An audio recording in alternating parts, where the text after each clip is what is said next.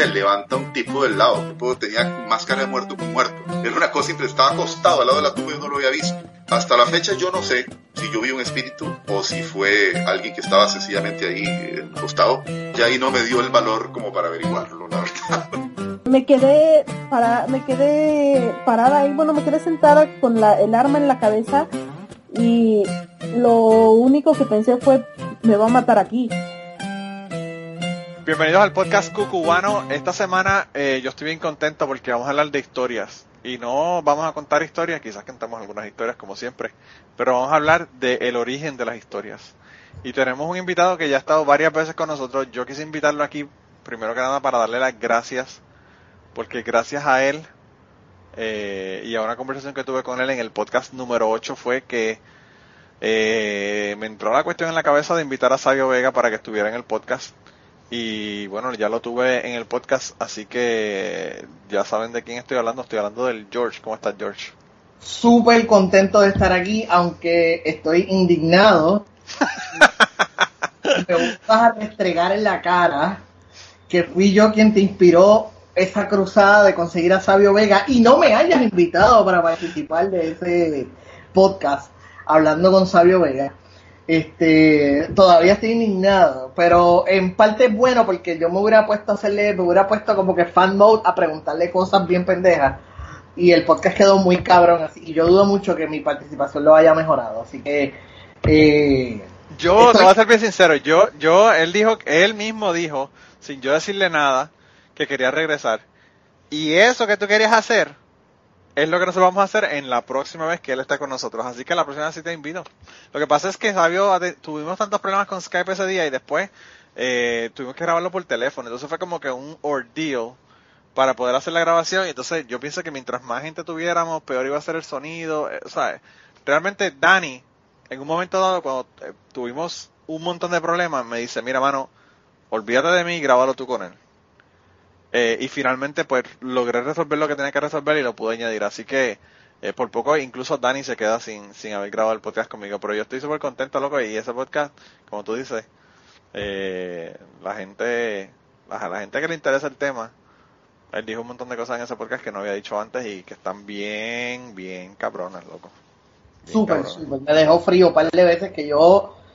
Eh, fíjate, yo ese podcast yo lo estaba escuchando ayer y ayer yo salí a caminar por primera vez en yo no sé ni cuánto, yo no me acuerdo de la última vez. Y decido, pues voy a usar la hora del podcast para medir, ¿verdad? Caminar el podcast completo. Y no pude terminar de caminar porque se fue la luz, porque estoy en Puerto Rico y aquí todavía estamos teniendo problemas con la luz. Ah, vaya, sí. Y habían pasado como 20 minutos, creo, del podcast. Y por lo general yo escucho podcast cuando estoy fuera de casa, estoy guiando o algo. Llego a casa, me lo quito y empiezo a hacer las cosas en la casa. Y, y llegué y lo seguí, lo escuché completo aquí, tú sabes. este Porque estuvo súper, súper eh, absorbente, ¿entiendes? Fue, ha sido uno de los mejores capítulos que han hecho con todos esos problemas eh, de, de, de, ¿Cómo se dice? De pero para demostrar que muchas veces tú puedes tener el mejor audio 4K, la mejor imagen, lo que sea, pero si el tema no, no, no vende, pues no importa. Y al revés, puedes tener un audio malo, pero si lo que se está hablando es súper absorbente o, lo que como que digas, no se queda pegado, olvídate, con toda estática. Sí, eh, eh, el, el, realmente, a mí lo que me sorprendió de ese podcast fue lo, como él se abrió y se puso a hacer un montón de cosas que realmente yo bueno, es un tema bien delicado, es un tema en donde él todavía está en ese mundo de la lucha libre, él está en Puerto Rico, eh, y pues yo hubiese entendido si él me hubiese dicho, mira mano, de realmente de esto no te puedo hablar. Pero fue todo lo contrario, fue todo lo contrario. Me mucho, me sorprendió mucho por lo que tú dices, porque oye, el tipo está trabajando todavía y el tipo involucró mucha gente y dijo muchas cosas de gente que, que, que todavía están vivos y con los que puedes seguir teniendo problemas, tú sabes que. Pero yo creo que también eso es una de las magias del podcast. Los podcasts tienen una habilidad para hacer a la gente. Por eso es que a mí me gusta el podcast y, no le estoy tirando a nadie, por favor, no vengan, no vayan a darle quejas a nadie, pero por eso a mí me gustan mucho los podcasts que son solamente de audio. Porque yo he visto, yo, yo pienso, yo soy de los que pienso que el video cambia a la gente. Ah, no, Eh, claro, yo, yo Cuando 100%. sabes que te están, eh, eh, el podcast es el equivalente a tener una conversación con las luces apagadas, tú sabes. Este, acostado en la cama, cuando tú te sientes en completa confianza, versus con una cámara te deja saber que te están viendo y, y como que eh, es una diferencia, hace la diferencia. Mira, mano, yo, a mí me han preguntado eso mil veces y yo podría fácilmente hacer los podcasts en video, hacer un video podcast porque yo grabo por Skype y yo tengo la posibilidad de grabar con las webcams puestas y grabar la conversación. Pero ¿por qué yo no lo hago? Porque, mano, yo, que escucho montones de podcasts, eh, yo he escuchado cosas en podcast y me he dado cuenta de cosas sutiles en podcast que no me hubiese dado cuenta si hubiese estado viéndolo en video. Te- Me explico, me explico. Hay suspiros, cosas e inflexiones en la voz, cosas que, que ocurren que tú te das cuenta en un podcast y que si estás fijándote en la persona o lo que fuera, quizás el body language o lo que fuera, hace que tú quizás no te des cuenta de ese tipo de cosas. Y, y yo, yo creo que esa es la magia de los podcasts. Aparte de que, como tú dices, la gente cambia, la gente, la gente actúa diferente, la gente comienza a, grabar y, y se van en modo de performance, ¿verdad? Especialmente cuando tienes performers. Sí, Yo también, seguro que también. podcast hubiera sido muy distinto si él hubiera tenido una cámara frente. Este, eh, so, realmente sí. Eh, y ahora que lo mencionas, lo de las voces y todo eso, los últimos 20, cuando él estaba hablando de la situación de, de- del juicio, tú Sí. notabas la voz, tú sabes, se notaba en la voz que le estaba bien molesto. Sí, ¿Entiendes? sí, sí. cabronado con la situación y es algo que, como tú dices, quizás no me hubiera dado cuenta o no se hubiera dado de la misma manera con un podcast en video. Pero anyway, para no, no vamos a hacer un podcast hablando de otro pod- de un, no vamos a grabar un capítulo hablando del capítulo anterior. Este pienso yo, ¿verdad?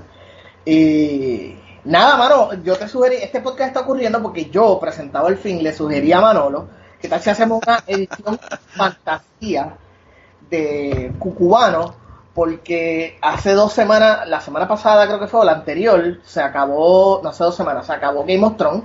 Y si usted tiene redes sociales, usted sabe lo que es Game of Thrones, aunque usted no lo vea. Claro, como yo. Eh, Como tú, exacto. Eh, eh, es un fenómeno que ha inundado toda la cultura popular y la cultura este eh, regular también. Sabrás que, sabrá, George, que, que estoy considerando ver todas las seasons antes de que empiece el, el season del, del año que Yes. viene. No, mete mano, yes. Otra más. Porque, porque, eh, yo me, yo me, rehu- yo me he rehusado todo este tiempo a verlo. Mi esposa está obsesionada con Game of Thrones. A ella le encanta Ah. Game of Thrones. Y ella pensó, y, y vamos con spoilers, si no han visto Game of Thrones, cáguense en su madre. Eh, eh, ella me enseñó la escena en donde, en donde él, él está de Mother of All Dragons, trepada en el dragón, que el dragón está matando gente diestra y siniestra en la batalla. Eh, que fue, me parece que no el último, sino el anterior al último, el penúltimo episodio. Me enseñó esa, eso y me dijo, wow, mírate esta escena. Y yo lo veo ahí bien cabrón, mano, brutal. Y entonces yo, cuando termina la escena, ella parece que pensaba que yo le iba a decir, ya lo, mano, eh, voy a verla porque está, parece que está bien cabrón. Yo le dije, eh, esta escena realmente me ha confirmado que no quiero ver esa serie. Pero tú sabes que, que es curioso porque la serie se ha popularizado justo cuando las temporadas se están enfocando más en la acción Sí. y ese tipo de escena. Y si tú ves las primeras tres temporadas, vas a, ver- vas a ver algo completamente distinto. Es una serie donde los primeros tres, cuatro temporadas, la acción es verbal. No es. Eh, no hay escenas de batalla. Primero por el presupuesto. Las primeras Claro. temporadas tenía el presupuesto de estar haciendo bata- escenas de batalla Claro. o es una serie donde los primeros temporadas había mucha intriga, mucha eh, conflictos entre personajes, mucho desarrollo de personajes y eso es lo que hizo la serie tan interesante porque por cuatro años tú has hecho que nosotros nos, nos nos envolvamos en la historia de estos personajes y ahora en los últimos dos años nos han mostrado las consecuencias de todo lo que sucedió al principio. So, pues, cool. So, yo creo que enseñarle una escena fuera de contexto a alguien, como hizo ella con sus mejores intenciones, no era lo, no, quizás no era lo ideal. por eso te digo, si empieza a verla, eh, especialmente aguanta, si no te gusta el primer capítulo, aguanta por lo menos tres, aguanta tres capítulos y yo estoy seguro que después del tercero, si no te gustó el primero, o el primero hay mucha exposición, el primero es mucho eh, callback, eh, mucha historia, ya el primer capítulo comete el error de que piensa que la gente conoce historia pasada, que es de lo que vamos a hablar en este, en este capítulo. Porque la sugerencia mía es de que hay mucha Game of Thrones, especialmente los primeros capítulos, está bien inspirado en, en, cosas que ocurrieron realmente eh, de la vida real, no exactamente inspirado, por eso la palabra inspirado, no adaptado, inspirado. Eh, y yo vamos a empezar rápidamente con, yo creo que eh, uno de los eventos más impactantes, que yo creo que ese fue el punto determinante de la serie, donde porque fue, fue donde la gente empezó a compartir las reacciones y los memes y todo eso. Y yo creo que eso fue lo que empujó a Game of Thrones al, mainstream, que fue la boda roja. Y ahí pues, spoilers para ti, mala mía, eh, te voy a dañar uno de los mejores momentos de la serie. a mí, fíjate, eh, yo, tú, hablándote de historias, ¿verdad? Ya que estamos aquí en Cucubano, yo en una ocasión puse cuando, cuando el principio del último season de The Walking Dead, yo puse un spoiler, ¿verdad? Eh, en mi, en mi Facebook, ¿verdad? Y hubo dos personas, una persona que me insultó y otra que me sacó de su Facebook por el spoiler. y entonces eh, me insultaron, me dijeron un montón de cosas y yo le dije, mira mano, o sea, cuando yo no he visto, y, y pues yo lo dije por mí, ¿verdad? No lo dije por, por ellos, ¿verdad? Pero pues se lo tomaron personal yo le dije, cuando yo no he visto eh, eh, al, The Walking Dead, por ejemplo, ¿verdad? Si yo no he visto el, episodio, que a mí me ocurre en muchas ocasiones porque estoy trabajando de noche o lo que fuera, que no puedo estar, ¿verdad? Para verlo inmediatamente y lo veo dos o tres días después a veces. Pues yo no entro a mis redes sociales y no veo spoilers. Y si entro, pues me, me, me ajusto a lo que está, lo que está ahí. O sea, ¿qué voy a hacer? Yo no voy a controlar la vida de la otra gente, ¿verdad? Entonces ahí me dijeron un montón de cosas. Bueno, lo, lo, último que lo último que me dijeron fue que yo hacía como los violadores, que culpaban a la víctima en vez de... Carajo, rayos, hasta eso me dijeron, loco, hasta eso me dijeron. Este, y a mí me pareció súper gracioso, ¿verdad? Pero la gente con esta serie, hermano, se pone bien, bien eh, nasty con la cuestión de lo de los spoilers. Y a mí, una serie que me digan qué ocurre, a mí realmente no me causa estrés el tener el spoiler.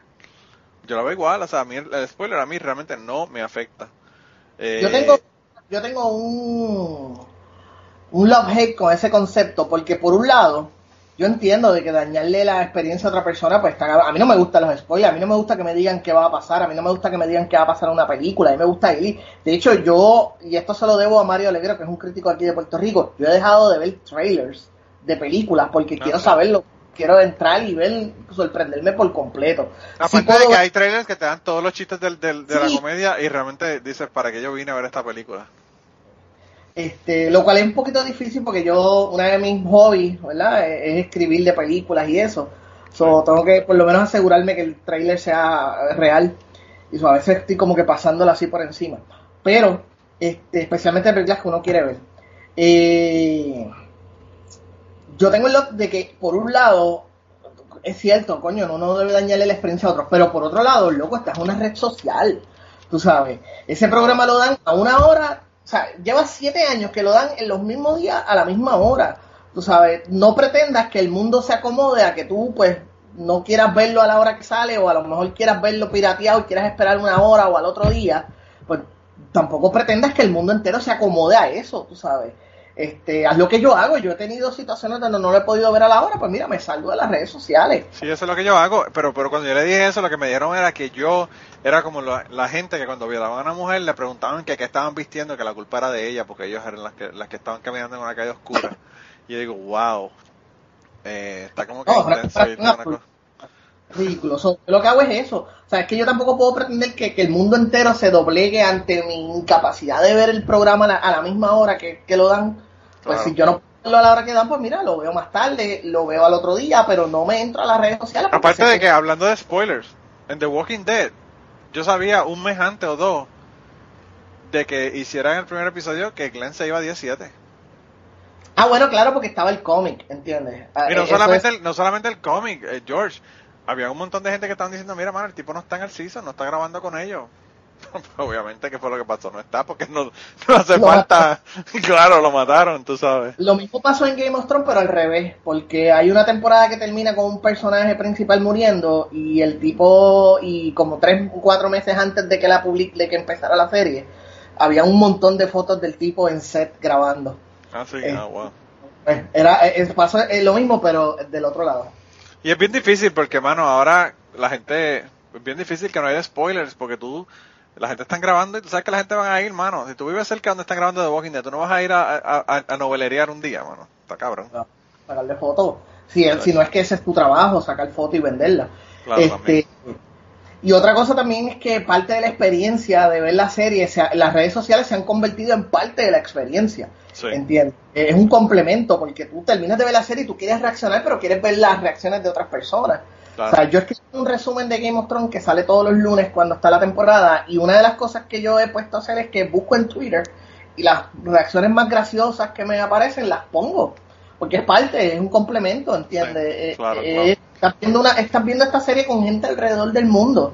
Bueno, y O sea, eso lo hacen hasta las noticias, te mandan a las redes sociales para poner tus reacciones. O sea, que eso eh, ya es, ya las redes sociales, como tú dices, es- la gente Claro. ve en la televisión con el, con el celular en la mano. Y prácticamente, ahorita estaba viendo CNN por lo del huracán Irma, que espero que ¿verdad? la gente se mantenga sana y salva. Y una de las cosas era el hashtag, o sea, hashtag Hurricane Irma, ¿entiendes? Sí. Eso todo el tiempo y en los debates de, los debates también, hashtag debate y todas esas cuestiones. Anyway, volviendo entonces, que uno A la de los boda momentos- roja. a la boda roja, que es uno de los momentos claves de esta serie, esta, de esta historia, y es eh, tratar de resumir la historia. Es básicamente un momento donde el rey Robb Stark, que hasta ese momento de la serie era uno de los protagonistas principales, tuvo que ir al castillo de este tipo que se llama Frey, que es un viejo que tiene como 500 años. Eh, y él es el lord de esa familia porque ellos lo que había, él le había prometido casarse con una de las hijas y el tipo lo que hace es que se chingó otra tipa y se casó con la otra tipa y se molestaron y se fueron. Y entonces Rob pues pasa los tiempos y Rob se queda sin aliado porque una de las cosas que tiene esta historia es que si tú eres honorable estás te jodiste te cagaste en tu madre este entonces él, pues, él tiene que volver a pedirle la ayuda y deciden, ok, yo te ayudo, pero tu tío, que era el lord de otro castillo adicional, se tiene que casar con una de mis hijas. Y tienen que venir la boda, y la boda tiene que pasar ahora, por mis cojones, que me cuelgan en, en los tobillos. So, la boda roja es ese evento donde el rey Rob va con sus hombres para que su tío se case con la, la- la hija de este cabrón. ¿Qué pasa? Una- un trasfondo importante es que en aquella eh, eh, en los tiempos medievales que es donde donde ellos sacan esta inspiración el autor lo inspiró este, existía lo que se llama el derecho de eh, huésped que es que si yo me quedo en tu casa Manolo y tú me das comida y bebida yo estoy bajo tu protección. A mí no me puede pasar nada seamos aliados o seamos enemigos. Si yo voy a tu casa tú no puedes dejar que tu gran danés se me trepe encima y me muerda las bolas ni nada de eso. Tienes que estar eh, prote- eh, cuidándome. Que no te vaya, que no te vaya a violar el gran danés. no voy a violar el gran danés de 180, de 8 pies y 400 libras que tienes allí. Este, so, lo que sucede es, como te puedes imaginar, que una traición bien ejecuta, matan a todo el mundo en la boda roja, matan al rockstar, todo el mundo estaba histérico porque todo el mundo pensaba que él iba a ser el protagonista, él iba a vender la, muerte de su, de su padre y pues todo el mundo se cagó en su madre y lo vieron morir allí, mataron la esposa, mataron el bebé, que no había nacido todavía, mataron la ma- mataron a todo el mundo, ¿entiendes? Hasta los camarógrafos. Ese capítulo se acabó y habían dos, dos camarógrafos y un asistente de producción muerto. Y entonces, esa historia se basa en, dos historias reales. Es es una inspiración de dos historias reales. Una se llama La Cena Negra y otra La Masacre de Glencoe. La Cena Negra eh, sucedió. Ah, y esto se me olvidó decirle: que la, la inspiración, una de las principales inspiraciones de Game of Thrones es la Guerra de las Rosas. Yo no sé si tú has escuchado de eso, de la Guerra de las Rosas. No, no, no, no. Eh. Lo que sí, lo que sí estaba pensando era que la cena negra es lo que pasa antes del beso negro. Lo que pasa es que no te quería interrumpir, ¿verdad? En tu historia que estás No, contando, pero...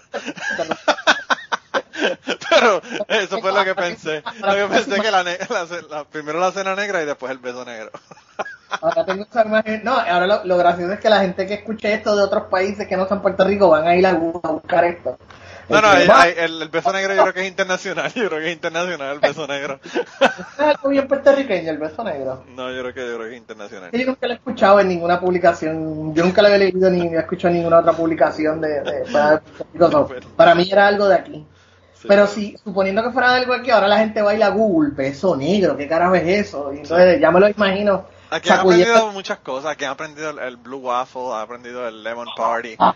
Todas esas cosas las han googleado gracias a Cucubano. En Cucubano se aprenden muchas cosas. Sí, no, hay cosas que uno no quiere aprender que las aprende, pero, va- pero hay cosas que aprender. Siga hablando de y esto se va a convertir como que en el podcast rojo, ¿entiendes? Sí, Algo- bien cabrón, bien cabrón. Mira, Pero anyway, eh, con- eh, continúa, continúa. La historia principal de Game of Thrones, que es esta rivalidad entre los Stark y los Lannister, se basa bien ligeramente, bien libremente, se basa entre la Guerra de las Rosas, que fue una batalla entre dos familias por el trono de Inglaterra. Y esto ocurre después de la Guerra de los 100 años. Y las familias principales en esa Guerra de las Rosas eran los, los Yorks y los Lancaster eh, que básicamente eran dos familias que estaban peleando por el trono de Inglaterra. Entonces, en la, en la en Game of Thrones, pues las dos familias principales son los Stark y los Lannisters, que son, ¿verdad? Obviamente, pues, basados en, en, en, en esa batalla por el En trono. algo que- que fue realmente real. en algo que pasó realmente, que es una, un- una batalla entre familias que, que condujo mucho, obviamente como pasa en la vida real, muchos cuernos, muchas traiciones, puñaladas traperas, todas esas Claro, claro, claro. Este, eso se basaba mucho en eso. En el caso de la boda roja, que se inspira entonces en la, cena, en la cena negra, que fue un evento donde el rey de Escocia eh, invita a uno de sus enemigos, que era, eh, yo no sé cómo si esto tiene traducción en español, pero en inglés es el Earl of Douglas. Eh, yo leo eso y rápido me sale el acento británico. Earl of Douglas. Y, y entonces son enemigos y él lo invita a su casa para. Para una cena con eh, garantizado su, su seguridad, porque pues básicamente estamos hablando de una época en donde existía el, derecho de huésped. Embuste, el tipo lo mató.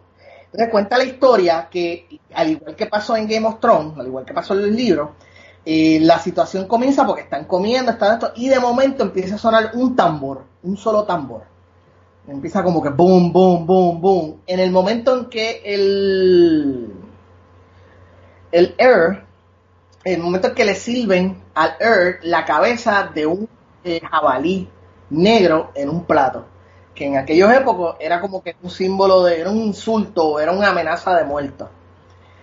Y ahí los asesinan a todos, asesinan al Air, asesinan a toda la familia y todos los hombres con los que él vino. Y eso se quedó en la historia como la cena negra. Y esa fue una de las inspiraciones de, de cosas que pasaron en Game of Thrones. La otra es que es la masacre de Glencoe, que eso pues igual más o menos pasó lo mismo, que es donde eso ya fue ocurrente en Irlanda, donde los Camber invitan a los McDonald's a quedarse con ellos, supuestamente para limar asperezas, y lo que hicieron fue que cuando todo el mundo bebió, comió, todo el mundo estaba hendido, todo el mundo se va a dormir, durmiendo, los matan a todos. Entonces ahí entonces se convierte en la masacre de Glencoe. Y es una de las inspiraciones, de- y las dos cosas son las inspiraciones de la boda roja. Entonces, algo que yo quería contar, que no está en los libros, bueno, está en los libros, pero está como quien dice, este, masticado en- entre una escena y entre un libro y en otro, y en la serie más o menos se ha contado, pero no se ha explicado bien en lo de los papás de, de Jon Snow, que esa fue la gran revelación del final de temporada. Y ahí, y esa historia me gusta mucho porque es una de esas historias donde tú se supone que como que root for the, los protagonistas, cuando en realidad los dos son unos cabrones. Sí. Esto ocurre como 25 años antes de que empiece Game of Thrones, cuando los Targaryen, que eran los reyes que habían antes, eran los, los dominantes. Y en este caso hay un torneo, como decir el Super Bowl, donde llegan todos los grandes señores y todos los grandes peleadores a este sitio que se llama Harrenhal para competir. Y el que gana es el príncipe del, del reino, que es Rhaegar Targaryen. Que por cierto, todo el mundo estaba bien cojonado porque el actor que cogieron para hacer de Rhaegar Targaryen, o sea, no, no, no se parecía en nada. Era, era como que el, cuando tú ves una foto en Tinder y lo ves en vida real, ¿entiendes? Como que cuando ves una foto de un hamburger en McDonald's y cuando vas a pedirle hamburger, el hamburger está todo esplayado, la mayonesa está por... Le echaron medio torre de mayonesa y todas esas mierdas. Pues anyway, eh, que por cierto, yo no sé si es una maldición con la que yo cargo, pero cada vez que yo digo, por favor no le eches pimiento, no le eches pepinillo, yo no sé si es que yo digo eso y la cajera lo que escucha es, mi vida depende de que le eches medio pote de pepinillos al hamburger. Si no lo haces, voy a morir, por favor. Aquí Eh. tú pides sin pepinillo y te miran mal, porque aquí el pepinillo es una institución. De verdad. Y aquí los hamburgues los hacen con mostaza, no con mayonesa, aunque usted no lo crea.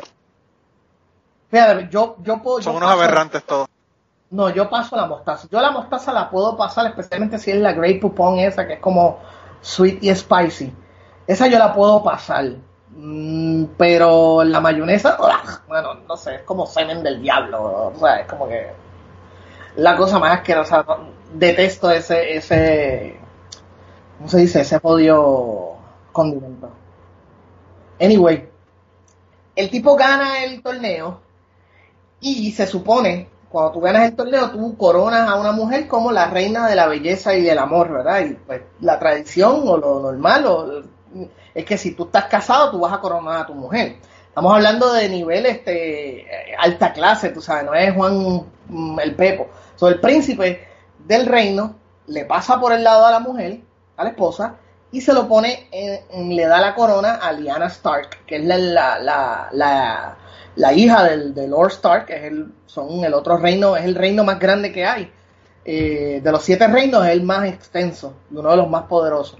Todo el mundo se formó el bochinche, porque imagínate, es como si Donald Trump, por- sorry que use ese ejemplo, pero no, no, no me confía, no tengo más, Donald Trump fuera y coronara, en vez de coronar a la Melania, coronara, qué sé yo, a Scarlett Johansson. Yo no lo culpo, pero eh, eh, no lo puede hacer. So, sucede ese revolú. Ahí entonces es que empiezan las raíces de la rebelión Blackfire. Porque yo digo que los dos son un hijo de puta. Bueno, porque al año se desaparecen. Supuestamente Reagan la secuestra, supuestamente la viola, supuestamente la mata. Y ahora no, recientemente confirmaron que ellos estaban enamorados, que se escaparon juntos, que se casaron en secreto y que tuvieron un. Y todo súper romántico porque uno dice, wow, qué bonito, tú sabes, John realmente nació de amor unos cabrones los dos, tú sabes, el tipo es el príncipe del reino y tenía una y dejó la mujer con dos hijos para casarse con otra tipa, o sea, y, y yo lo único que puedo pensar es, cabrón, yo pude haber sido Jon Snow, ¿entiendes? Porque esa es más o menos la historia de mis padres. ¿Te, te quedaste dormido? Una de las dos. No, no, no, no, es que lo pongo en mute. Y a veces no sé por qué parece que no, no se desmutea Ah, tranquilo, tranquilo. para evitar el, el, el eh, eh, editaje luego. ¿Sabes qué se me estaba olvidando decirte? Y voy a parar esto rápido, pero eh, eh, yo no me acuerdo si en los dos podcasts que yo estuve, yo te conté la primera vez que yo luché.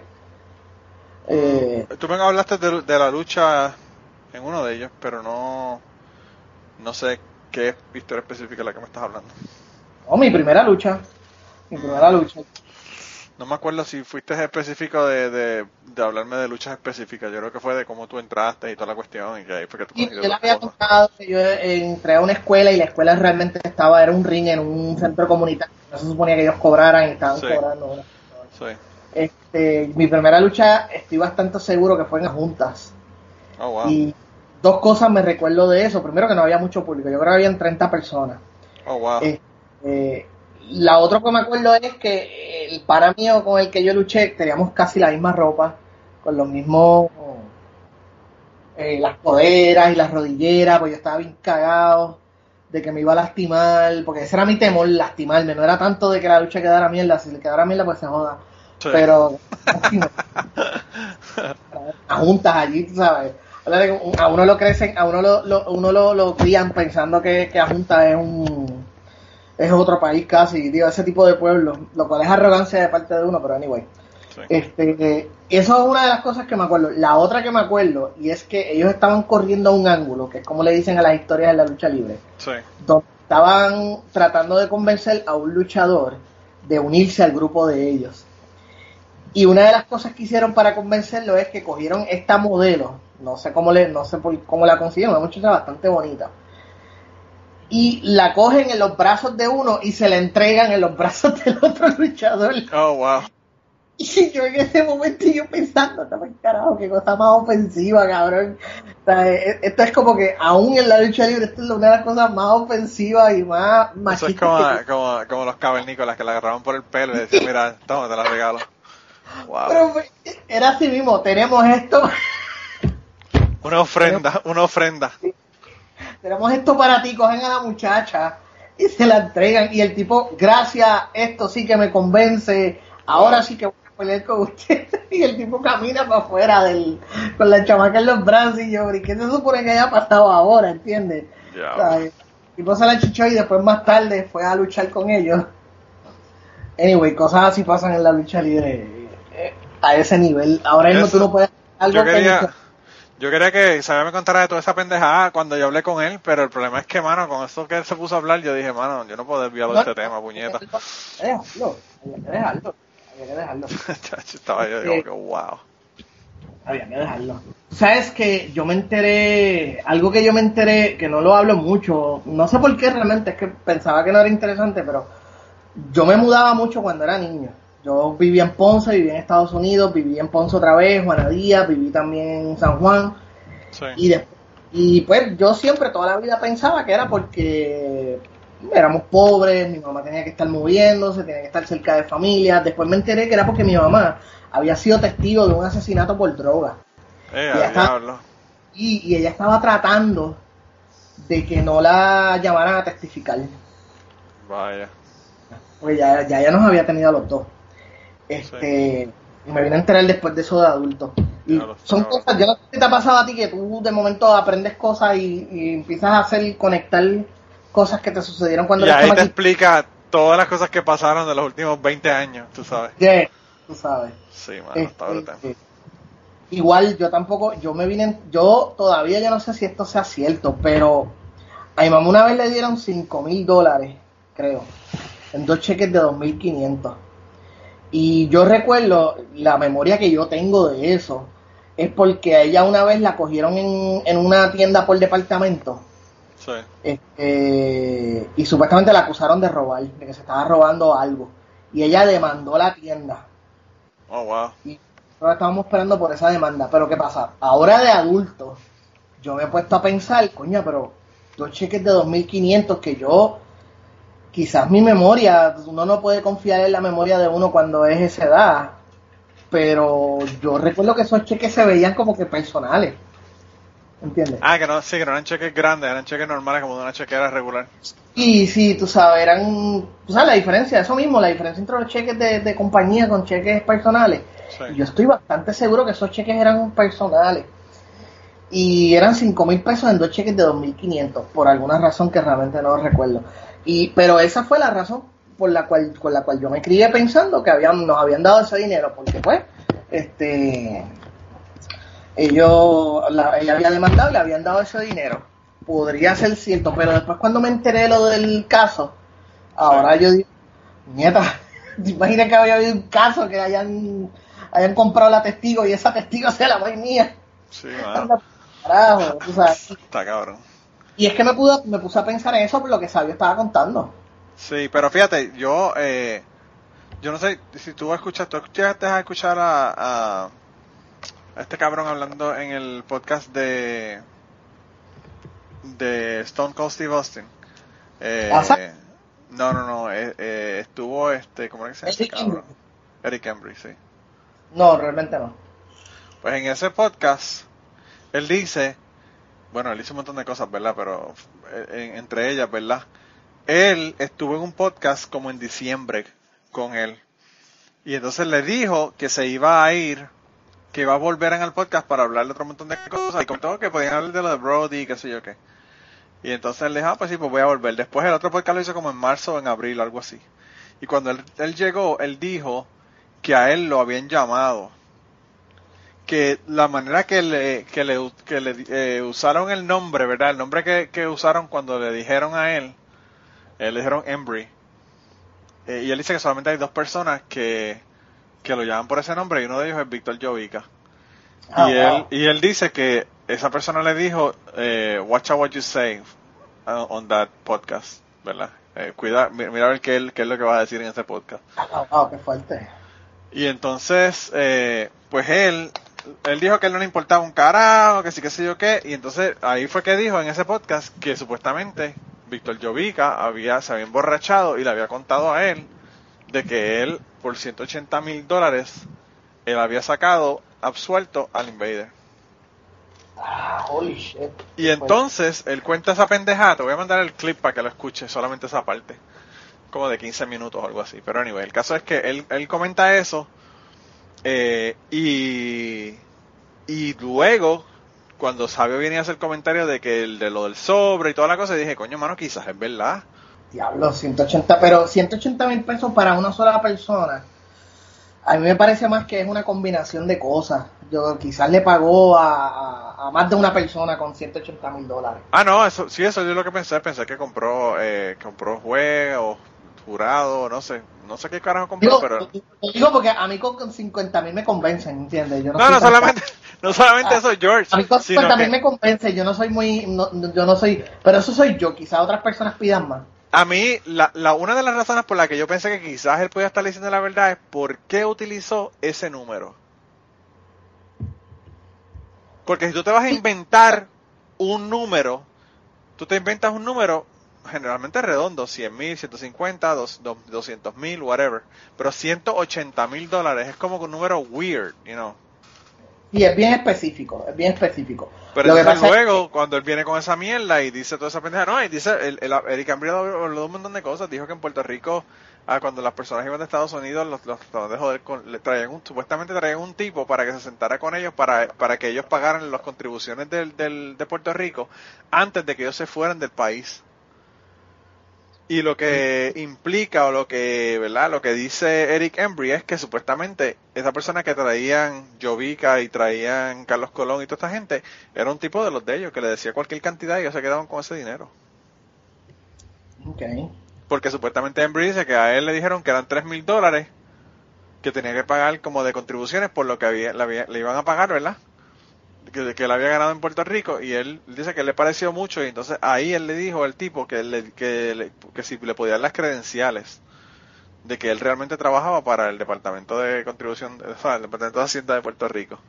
Y Ah, el wow. tipo le dijo, ah, yo no, realmente no las tengo conmigo en este momento, pero te la puedo conseguir, mañana te la consigo.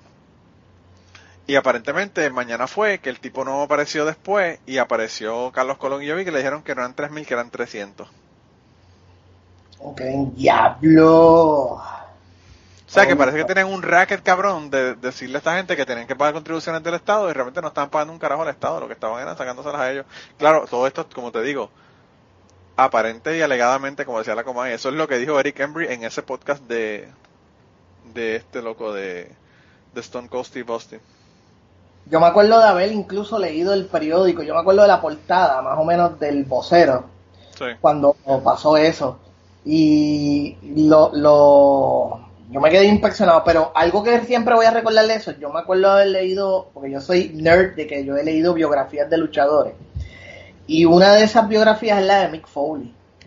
Ah, y sí. él dijo algo que me hizo mucho sentido, y es que era- cuando eso sucede, eso eran los tiempos en que la lucha libre, la mayoría de la fanaticada todavía veía la lucha libre como algo real, ¿entiendes? De que Bruce Sí. el Brody era malo y el Invader era héroe, Claro. que a medida de...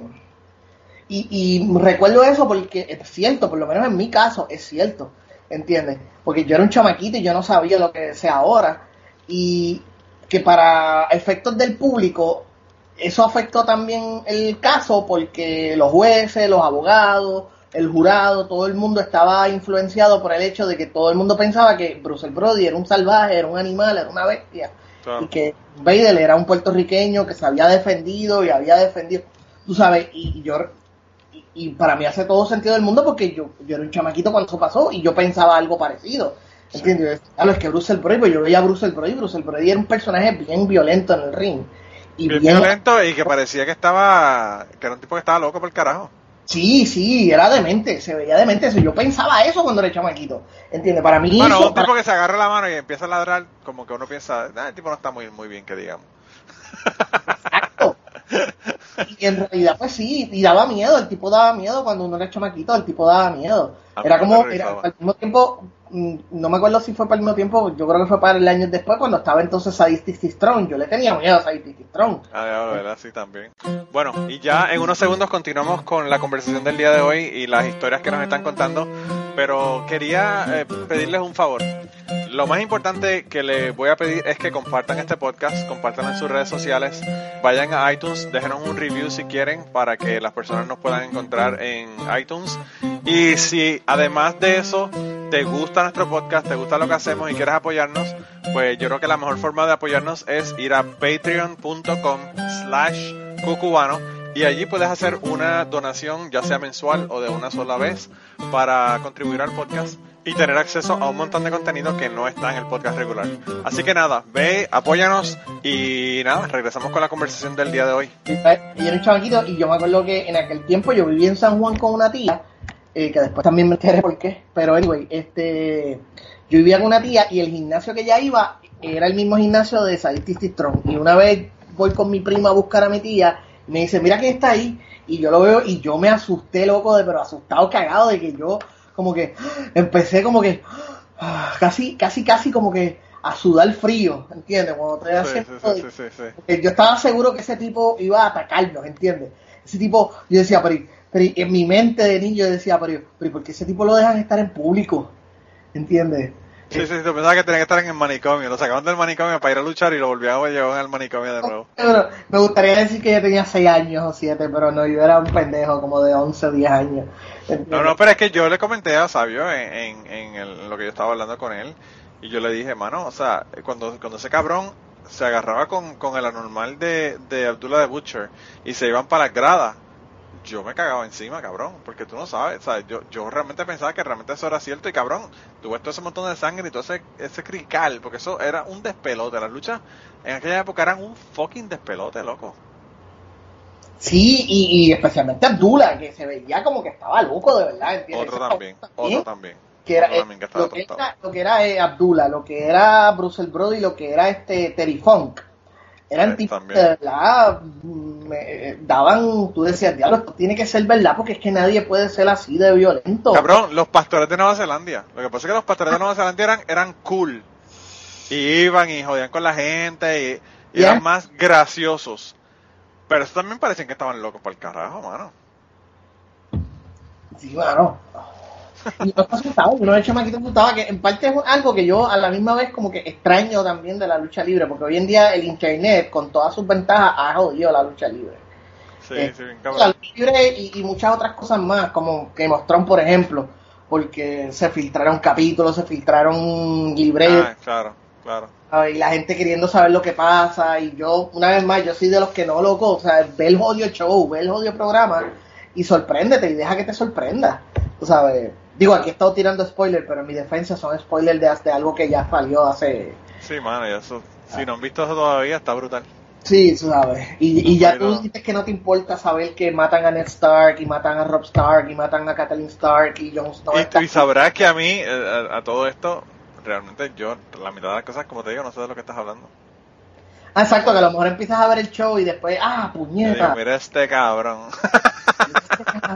Este es el tipo que hizo lo que, que, que, que me decía George. Me decía la madre de George, porque carajo me- dijo todo esto. Sí, bueno, brutal. Este, y entonces, pues, sucede, sucede esa cosa. Mira, otra cosa también inspirada en la vida real, que, y es que eh, tú estabas hablando de, de, de Daenerys, que es la que llega con el dragón y toda esa mierda, Khaleesi. Sí. Y ese personaje es inspirado en Henry Tudor. No, no sé si sabes quién es Henry Tudor, que es este, eh, el rey, era un bellaco malo, este, que era el- un rey que estuvo exiliado hasta que tuvo que regresar a Inglaterra para poder conquistar el, el reino que era de él, que era el británico. Sí. Y una, y una de las cosas que, eh, porque él de hecho, pues él fue parte de la Guerra de las Rosas, él llegó al trono cuando se acabó la Guerra de las Rosas. Y algo bien interesante, algo bien curioso es que en esta, en Henry Turo de la vida real tuvo creo que tres esposas o algo así. Y a dos de ellas las mató. Porque pues quería toto nuevo y pues en aquel momento la única manera de volverte a casar era que tu pareja. Quería toto nuevo, me encanta. El un cabrón. Ay, qué cojones. Era un bellaco malo. Entonces pues hizo un montón de intriga para que mataran las dos mujeres que él tuvo antes. Una de ellas, que es Anne Boleyn, en la serie de Showtime que dieron de los Tudors, la interpretó la misma actriz que sale en Game of Thrones, que también interpreta una mujer que tiene dos, tres maridos distintos. No, espérate. Sí, tres maridos distintos, porque todos mueren. So, Ah, yes. Sí, spoiler también. Eh, todos los maridos de Marjorie se mueren. Eh, por diferentes razones, y no es culpa de ella. Entonces, a ti que te encanta hablar de religión, en Game of Thrones hay varias religiones y una de ellas es la de Rador. Y yo no sabía esto, yo me enteré hace poco, que esa religión es basada en el Zorotraí, el Zoro- Zoro- Zoroastrismo. zoroastrismo, que es una que, y aquí corrígeme si estoy equivocado, tú eres el monstruo de aterrizar, pero creo que es la primera religión monoteísta que existió. Sí, creo que sí. Yes. Y entonces, este, y el personaje de Rallor es inspirado en esa religión. Entonces, en la serie, por ejemplo, ellos queman gente. Una de las cosas que ellos tienen es que eh, tienen que quemar infideles y utilizan el fuego. Que por cierto, eh, estoy jugando un juego que se llama The Witcher, donde también hay una religión que tiene que ver con el fuego. Que era lo que estuvimos hablando en el capítulo que grabaste conmigo, de, de, de eso mismo, de cómo el ser humano ve los elementos como algo divino Sí, sí, sí. Y tiende a darles este, esa fuerza. A, mí eso me parece súper interesante porque tanto en la serie como en la vida real como en otros en otras obras de, fantasía o literatura tienden a haber dioses que tienen que ver con lo- lo- los elementos. Y es esa misma, es esa misma la del ser humano, de buscarle como que ese significado adicional. Que lo- los vikingos veían las tormentas eléctricas y pensaban que era Thor peleando contra los gigantes de hielo. Porque lo que ellos tenían era hielo, tenían hielo, miraban para izquierda, derecha, norte o sur y lo que había era hielo. Y veían para el cielo y lo que había era trueno. Ah, pues son los dioses peleando entre ellos. Sí, sí, sí, sí. Y eso siempre ha sido como que súper, súper eh, interesante. Eh, ese sonido que escucharon fue Manolo enviándome el, el clip de Eric Angry porque me encanta vivir en esta época del futuro. Estamos, estamos conectados por demasiados vías. Tú sabes que mientras yo estaba hablando con Sabio, yo quisiera que hubieses visto la conversación que Dan y yo teníamos por WhatsApp. Él me decía, cabrón, esto está cabrón. El tipo estando ahí bien, bien asustado. Yo, no, yo les conté a ustedes en alguno de los otros podcasts y los escuché, los grabé y los escuché y no recuerdo cuando una vez un problema que yo tuve que azoté a un tipo contra la pared. No, no creo. No creo, bueno, pues aprovechando que estamos en el podcast de historia, hemos combinado historias de todo tipo, mala mía, a los, a, a los oyentes. De embuste, de verdad, Eh, eh, pasadas Ah, de sabio. gente, sí, hemos combinado un montón. Esto es un arroz con culo bien cabrón. Pero cuando yo estaba en escuela superior, yo creo que estaba en décimo grado. Yo tenía mi grupito de, de panas que lo que hacíamos era ir a los arcades a jugar Street Fighter o Mortal Kombat. Diablo. Y en, sí, hacho, Esos eran buenos tiempos. Esos eran buenos tiempos. Cuando los juegos eran a peseta y tú hacías los torneos allí mismo y toda esa mierda. Entonces, había un sitio de arcade que estaba de- dentro de un restaurante de Church Chicken en Ponce.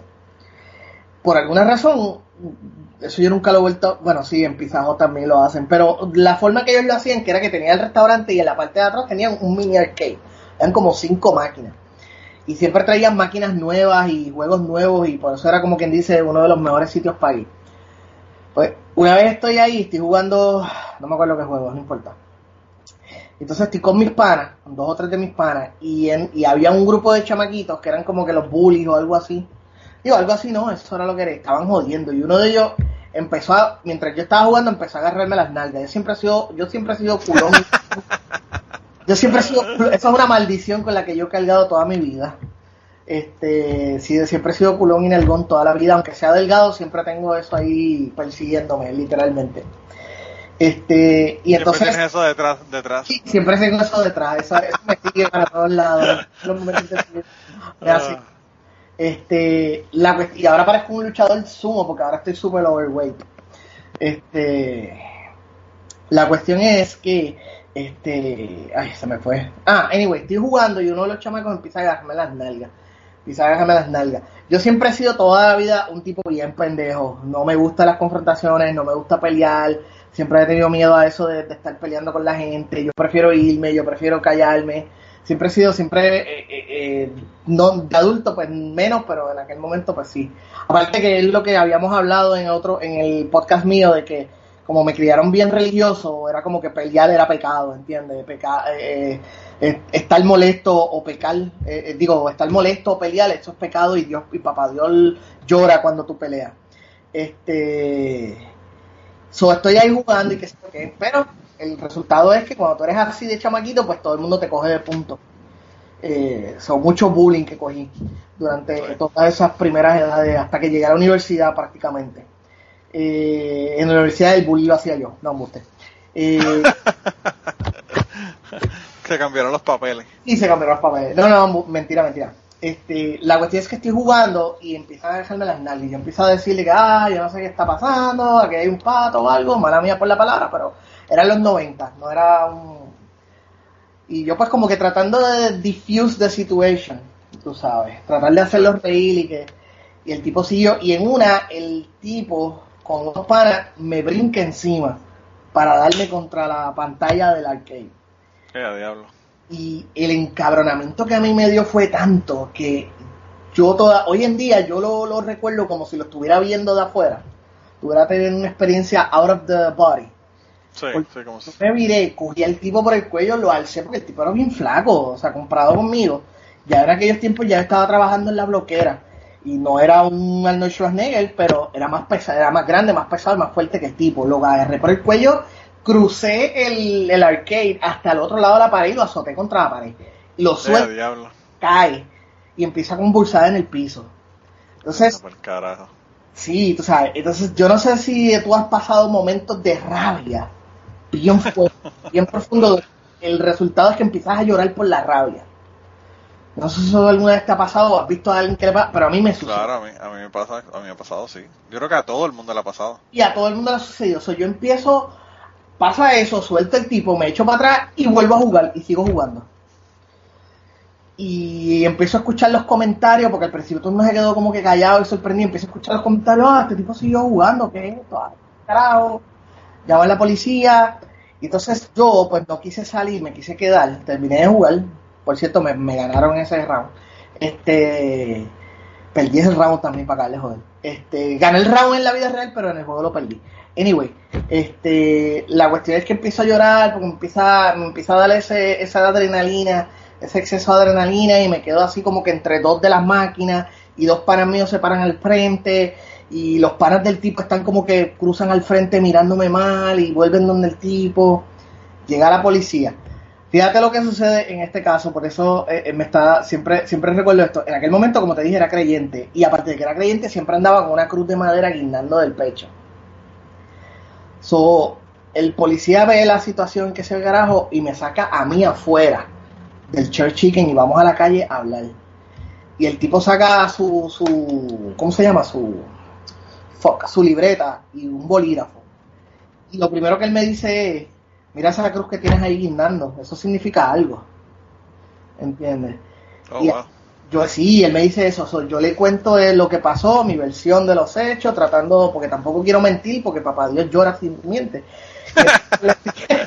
Entonces le cuento la situación, vamos al cuartel de la policía, ya el tipo se había levantado, afortunadamente llega la mamá, y entonces eh, estamos así en el cuartel esperando, y el tipo está como que bien molesto, porque ya está despierto y ya cayó en cuenta de que el, el tipo que le estaba jodiendo lo azotó contra la pared y lo, lo Claro, claro, claro, perdió, perdió la pelea. Sí, perdió. Eso no fue una pelea, pero anyway, la perdió. Bueno, pero claro, sí.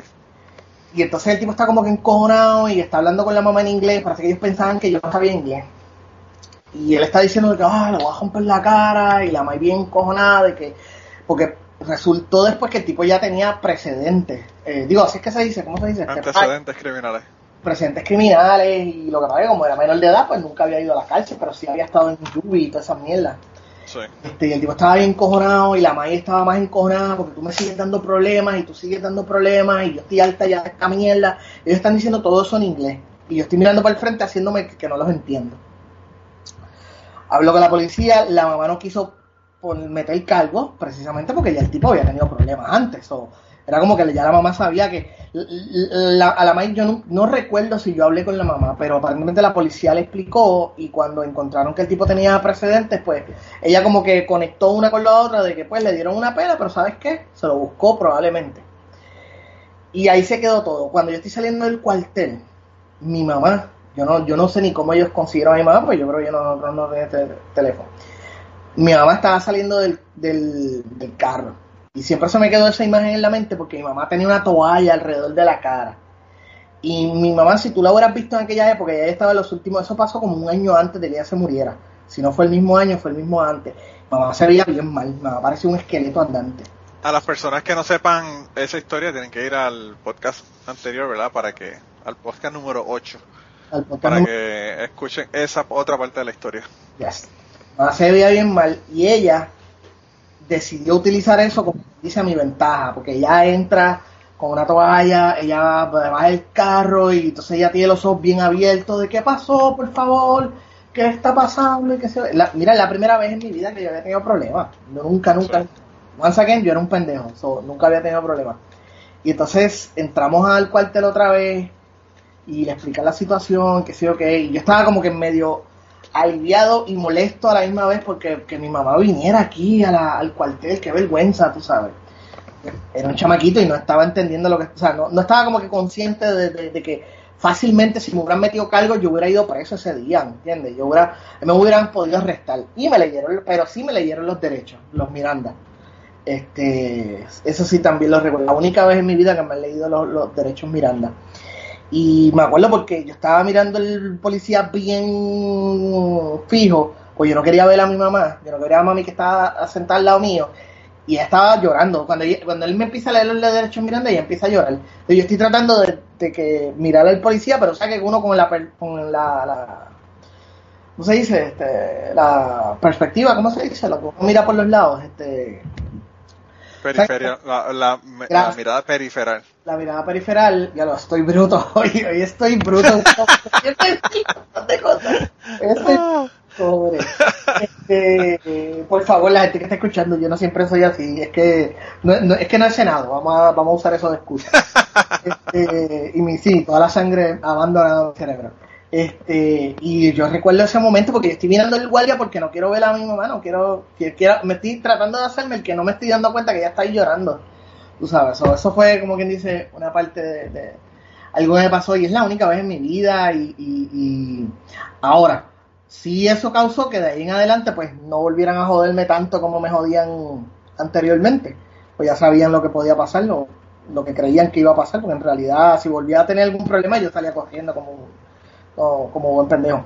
Pero al fin y al cabo, ¿qué pasó? ¿No, no, te, no, te hicieron, ¿No te hicieron los cargos ni nada? no me hicieron cargos. Eso mm, estoy bastante seguro que pasó como principio de semana, un martes, un miércoles. Yo no fui a la escuela el resto de la semana. Yo no salí de mi casa hasta el sábado que trabajaba en la bloquera. Y yo por lo general yo caminaba. Casi siempre caminaba de mi casa a la bloquera o cogía una guagua desde cierto punto en, en adelante. Después yo me enteré, al ese día, o déjame ver, no me acuerdo, durante esos días que yo estoy en casa, llamo a un pana para preguntarle cómo estaba todo y él me dice, loco, fueron, fue, el tipo fue a la escuela con un bonche de gente para buscarte y para darte una pela. Eh, Eh, a rayos. Sí, y yo le decía, bueno, pero es que yo no sé por qué, si, si, si él me dijo que estaba todo bien, porque nosotros nos despedimos en la, después que él dijo toda esa mierda, cuando nos despedimos nos dimos la mano, que sé yo qué, todo bien, ah, chévere, y entonces, ah, pero si él me dijo que estaba bien, pues no sé, ahí me dijeron que él fue con una pistola para matarte. Anda, el carajo. Bien cabrón. So, yo el lunes regreso a la escuela y me siento en la. Yo me pasaba, yo jangueaba en la biblioteca. Nerd. Eh, este, y yo entro y veo a mis panas donde siempre sentados, pero no sé por qué me da con no sentarme con ellos. Me siento en una mesa aparte. Y llega el tipo como con dos panas más. Y yo estoy jugando con unas cartas y él viene, se, baja el bulto, ¡pah! y me da con el bulto. Y yo, pues, sea, obviamente pues me da con el bulto, pero lo que hago es como que me quedo sentado y lo miro. ¿Entiendes? No hago más nada, no le digo nada, me siento más nada. Y el tipo va, se pone el bulto y se va otra vez. Y los panas se me sientan al frente y yo digo, ¿sabes qué? Lo que él no sabe es que donde yo vivo, al frente hay un punto de droga, lo cual era verdad.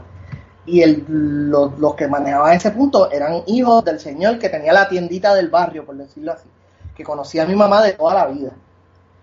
Y yo le dije una especie de mentira slash verdad. Yo le decía, si este tipo se quiere buscar el problema, yo le voy a decir a los del punto del frente mío que vengan para acá.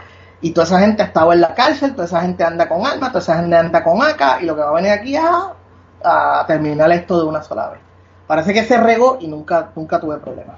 O sea, sí el tipo andaba por ahí, de vez en cuando como que hacía comentarios, jodía y qué sé yo qué, pero nunca tuve un problema más allá y terminé la, la superior. Pues no me tuve que mudar de, escuela ni.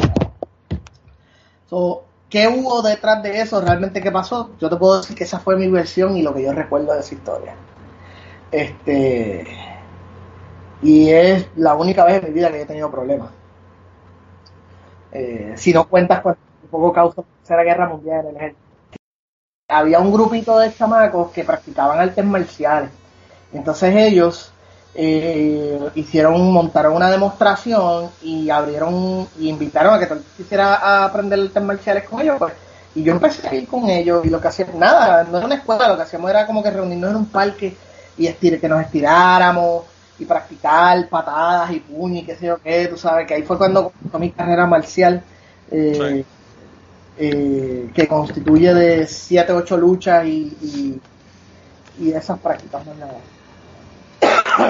Sí. Pero de Yo, yo, una cosa de las cosas que se me quedó por preguntarle a Sabio fue que yo se lo pregunté por Twitter cuando estaba hablando con él, pero que no se lo pregunté luego de que hablé con él en el, en el podcast, es que yo tomé clases de, de taekwondo con un eh, profesor que era de Vega Baja, y tú sabes que Sabio es de Vega Alta. Ok. Y en un momento dado yo le pregunté que si él conocía a ese profesor, el profesor, el, el nombre del profesor era Ostolaza. Ok. Eh, ese era el apellido de él. Y él, y Sabio me dijo que sí que lo conocía. O sea que Sabio conocía al que fue mi profesor de Taekwondo en Utuado. Y, y ese profesor yo no lo sabía, pero me enteré hace como cinco o seis meses atrás que él estaba en, en Puerto Rico todavía y se había comprado una scooter o una motora, no me acuerdo qué, para ahorrar gasolina, ¿verdad? Cuando sabes que la gasolina está súper cara, hace unos años atrás. Y aparentemente una persona borracho le dio un cantazo y lo mató. Holy shit.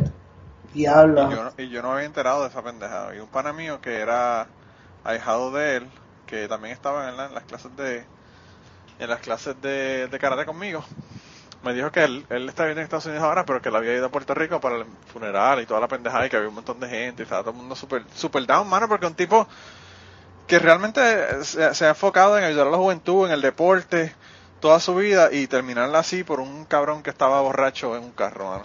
Está cabrón, porque toda la vida practicando artes marciales para que te mate un carro. ¿Entiendes? Sí, mano. eh, eh, eh, es una frustración bien cabrón. O sea, Bien es como- cabrón. tú te imaginas ese momento, digo, vamos a suponer por un momento que tú y yo estemos equivocados y existe un afterlife, ¿entiendes?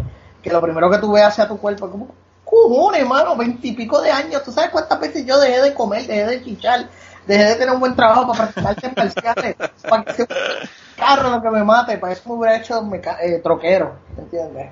Bien cabrón, bien cabrón, loco. Eh, pero bueno, así es, bien brutal. A mí me dio una pena brutal porque, pues a pesar de que yo no sabía de él hacía años, pues mano, fue un tipo que, que nosotros tuvimos años practicando artes marciales con él, el, tremendo tipo, tremendo tipo, mano.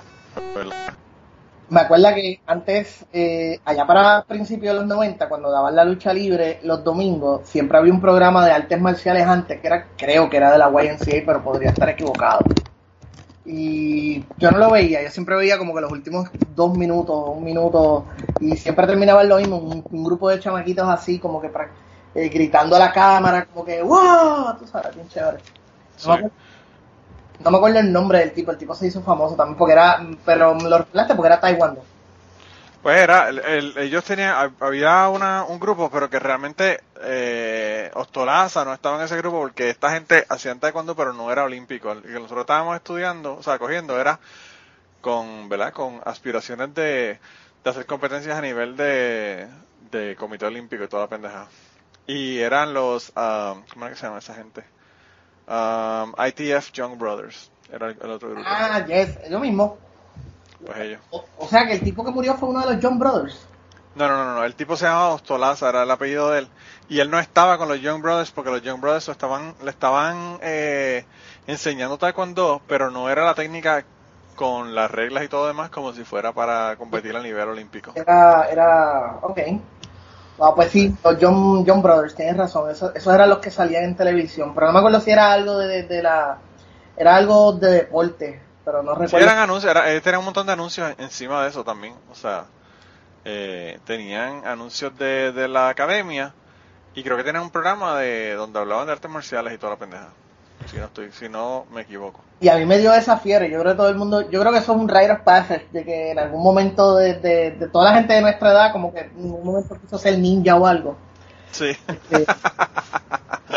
Fue lo que, Ah. este, porque tú sabes que una de las grandes decepciones que yo he tenido en mi vida es ver que las peleas en MMA no son como en las películas. O sea, la coreografía de las películas bien cabrones. Ah, claro, claro. La real es completamente distinta.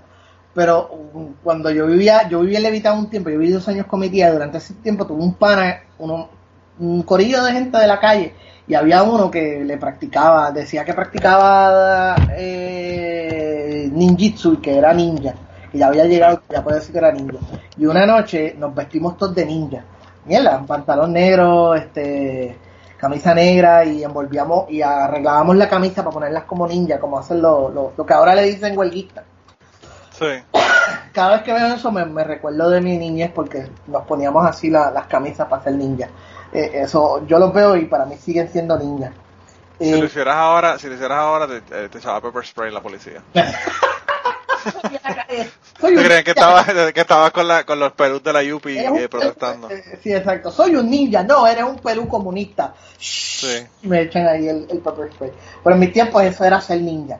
Y entonces una noche salimos y estamos jangueando y estamos así porque él tenía chacos y tenía un palo, era como una katana, pero era de madera, obviamente, no era real. Este, digo, yo estoy bastante seguro que no era real y ahora estoy deseando que no era real. Este, y, que hacían chicos chamaditos con espada. Mira, anyway, la cuestión es que estamos así caminando y lo que hacemos es que empezamos a caminar por entre los arbustos de los vecinos, porque somos ninjas y estamos cruzando. Y en una, no sé cómo, mm, nos da por treparnos al techo. Y, y el tipo brinca del techo al otro, dice, esto está bien cerca. Y a mí me ha entrado, y esa es una de las pocas veces en mi vida que me ha entrado esa misma adrenalina slash cagazón de que estoy aquí trepado y todo el mundo está esperando que yo, que yo brinque y, y, y así es como se debe sentir la gente antes de morir de que holy shit voy a morir aquí ¿entiendes? yo estaba convencido de que no iba a dar el brinco y que iba a morir en ese momento. Cuando miro para atrás uno de los chavos me dice Acho, no brinques no brinques y yo ok ok eso es todo Wow. sí. Mira, pero, pero tú, eh, tú fuiste a torneos y toda la pendeja con lo de, con lo de, eh, las artes marciales que estabas cogiendo No. o no, o no llegaste a hacer nada de eso. Un carajo, si te dije, lo de la carrera de arte marcial fue un chiste. Eh, o sea, lo único que hicimos fue este reunirnos como tres o cuatro veces en un parque. Nos hacían ejercicios de estiramiento, un par de ejercicios de patadas, pero más nada, nunca fui a una escuela ni nada de eso. Ah, vaya, nosotros estuvimos, macho, nosotros en esa Solo- academia, nosotros tuvimos tantas, tantas pendejas. En un parque. Yo, yo, yo no sé si yo conté en este podcast que una vez hubo un chamaco que a nosotros nos daban las tablas cuando íbamos a romper tablas en, en torneos y para, y para cambiar ¿verdad? las cintas y toda la mierda. Tú tenías que romper una cierta cantidad de tablas. Y entonces, eh, pues a nosotros nos daban las tablas y uno de los chamacos que estaba con nosotros en el en la clase las puso en el techo para que se secaran porque si están húmedas, pues obviamente van a ser mucho más difíciles de romperse y te puedes joder una mano, ¿verdad? Rompiéndolas. Y entonces, eh, pues el, el chamaco las puso en el, en el techo y cuando llegó estaban flotando en agua porque había caído un aguacero cabrón Ah, shit. y estaban todas mojadas. Y entonces él parece que pensó, ¿cómo carajo yo voy a secar estas tablas? Porque el torneo es mañana o pasado mañana o whatever. y no sabía qué carajo hacer, las cogí y las puso en el horno. Cabrón, las metí en el horno y todas sus fucking tablas tenían la marca de la parrilla, parecía un, un hamburger de Burger King. Bueno, por lo menos no las. Hubiera, la historia más triste y más cabrón a la misma vez si hubiera que le hubiera pegado fuego al horno. Bien cabrón, pero la pendeja es que las puso, las puso ahí, se secaron, ¿verdad? Un poco, pero siempre estaban súper húmedas. Entonces el, el profesor le preguntó cuando llegó que qué carajo le habían pasado a la, a, las- a las tablas y le dijo, le dijo lo que había pasado, ¿verdad? Le contó lo que había pasado y dijo, ah, pues, pues ¿qué, qué vamos a hacer? Y entonces lo que hizo fue, todo, todo el mundo había puesto las tablas contra una pared en, en los tags, ¿verdad? De cada, de cada, de cada persona, ¿verdad? Que tenía las tablas. Mm. Y entonces el profesor lo que hizo fue que para que fuera como que más fair, ¿verdad? Eh, empujó los tags de, de tabla y se mezclaron todas. Y entonces las tablas las estaban agarrando al azar y a veces te tocaba una de las de él y a veces no te tocaba una de las de él. Y loco, la- al que le tocaba una de esas tablas con la marca de la parrilla, uno decía, mano, me cagué en mi madre porque voy a tener que partir esta mierda y esta moja. Eh, pero pero eh, ese fue el, el torneo de las de las tablas con la marca de la parrilla. Fue un desastre cabrón lo que tuvimos ese día. Pero nosotros teníamos más, nosotros pasábamos unas cosas bien cabronas en esa clase, en esa, había una academia, era un segundo piso, y había un chamaco que yo no sé cómo carajo él averiguó para quitar, para sacar, tenía una máquina de refresco, y él metía la mano y sacaba refrescos de gratis. No. Y el cabrón nos daba refrescos a todo el mundo. Y yo decía, bueno, ¿de carajo este cabrón estará comprando refresco para todo el mundo? Porque él, él venía- él llegaba con Coca-Cola, con de todo, mano, el, el refresco que tú quisieras. Y entonces, este, lo que nos enteramos que fue que el que el muy cabrón metía la mano y la sacaba de gratis porque el, el profesor llegó, abrió la máquina para sacar los chavos de la máquina y vio que tenía una mierda de, de cambio en la máquina y ni, y ni una botella, ni una lata de, de, de refresco. Estaban todas, se habían, se habían usado todas y él dice como que puñeta, ¿qué pasó aquí? Tú sabes. Y así fue que se dio cuenta. Es un defecto de la máquina. Sí, mano, pero está cabrón, tú sabes lo que es eso, mano. Y entonces nosotros a veces usamos el, el, la academia esa para practicar. Yo tenía una banda de, de metal y tocábamos ahí en la en ese sitio. Eh, Era, era una locura, de verdad, que ese sitio estaba cabrón.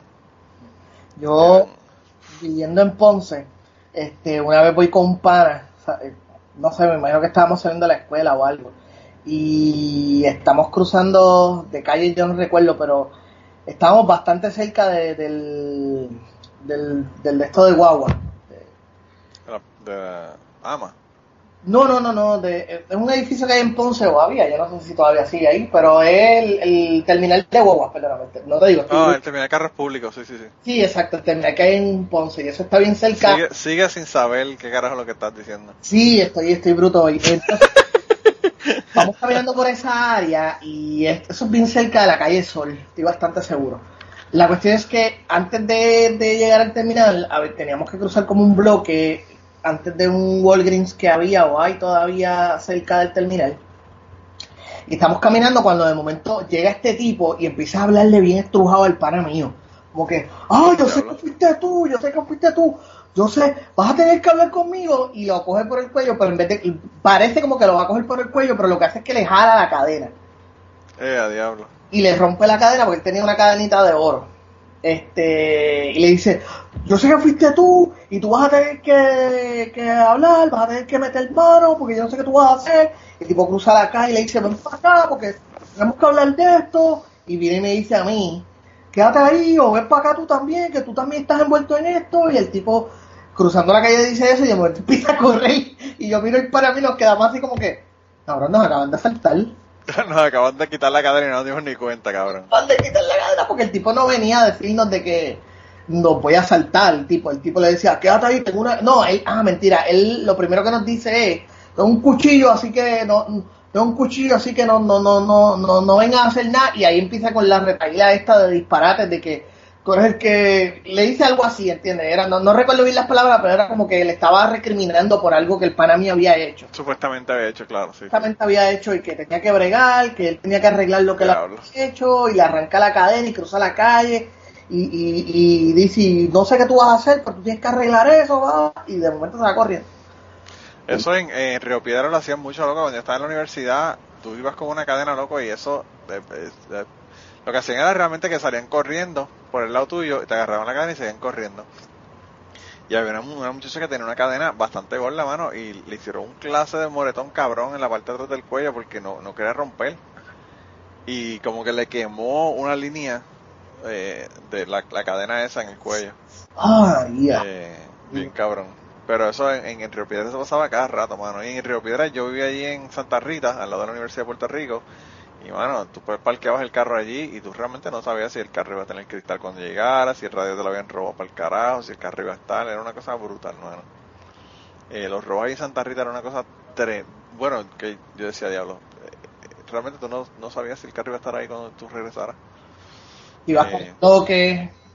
Bien cabrón, bien cabrón. Una vez yo, yo fui a, a- a coger un examen de, me parece que era de biología, de biología de cálculo, no me acuerdo, pero eh, los, los exámenes de biología y de matemáticas eran por la noche, para que nadie pudiera decir que tenía otra clase que le confligía ni esa mierda.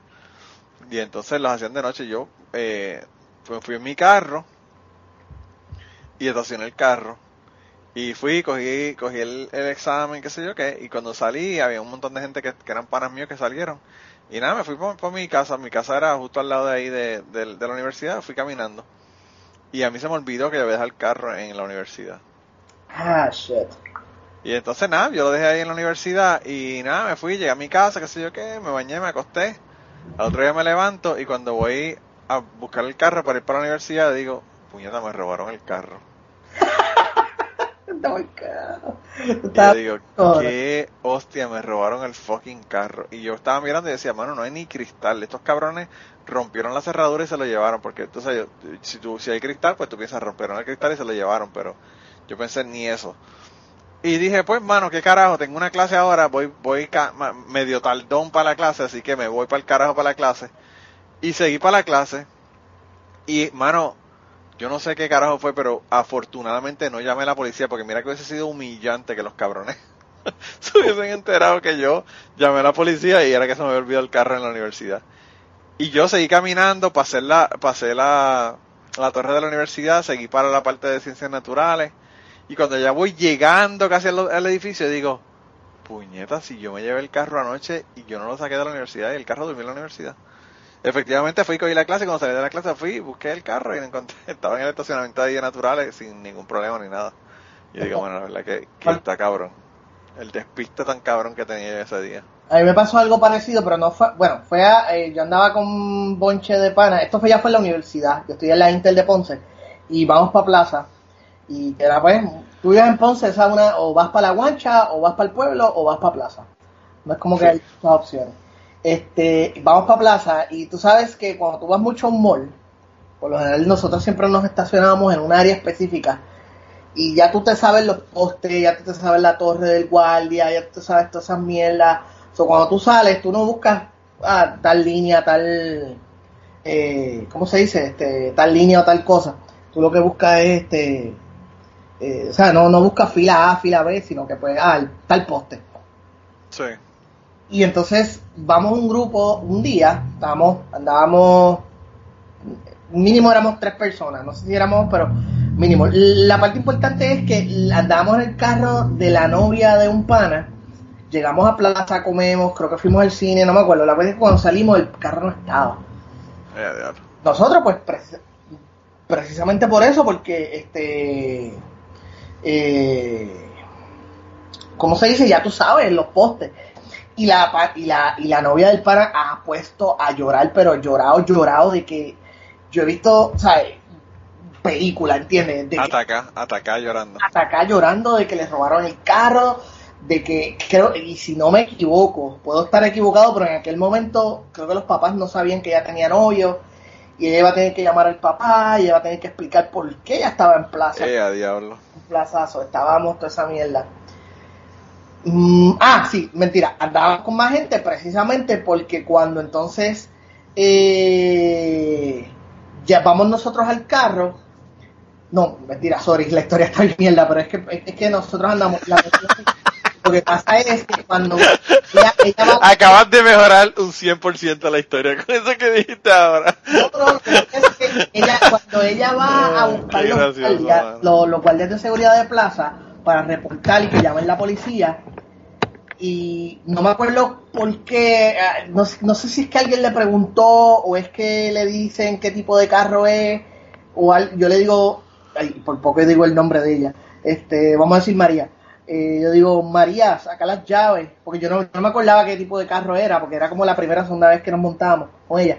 Le digo, María, ¿cuál es tu carro? Saca las llaves un momento para ver cuál era el carro tuyo. Y, y ella va a buscar las llaves y ahí recordamos que durante toda la estadía en plaza, la hermana de ella había ido, nos habíamos encontrado a la hermana que quería pedirle eh, algo que se le había quedado en el carro y era que la hermanita no le dijo nada y movió el carro porque a un parking más cerca. Y entonces ella se acuerda que le había dado las llaves, la hermana no nos había encontrado para darnos las llaves, entonces tuvimos que ir por, tuvimos que pasar la humillación de decirle al guardia que no era que se le había perdido el carro, era que se le, le había dado las llaves a la hermana. So, vamos a buscar la hermana a Puerto Plaza, la encontramos y la hermana nos dice que era que había movido el carro a un parking más cerca. Diablo. Y lo más cabrón es que era en la misma fila.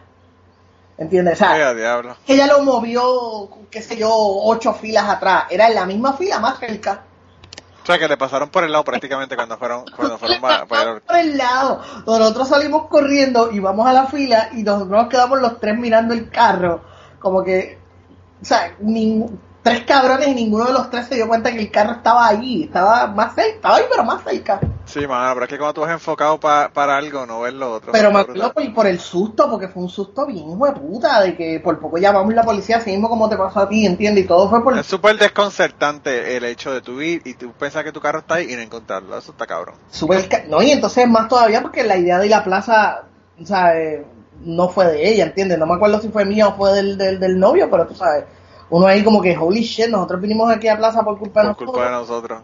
Y le robaron el carro y ahora vamos a tener que llamar al pai y el pai se va a enterar que la tipa tiene novio y ya yo estaba pensando, y yo cabrón. dejo el fin porque si yo a lo mejor yo hubiera cogido y me hubiera ido.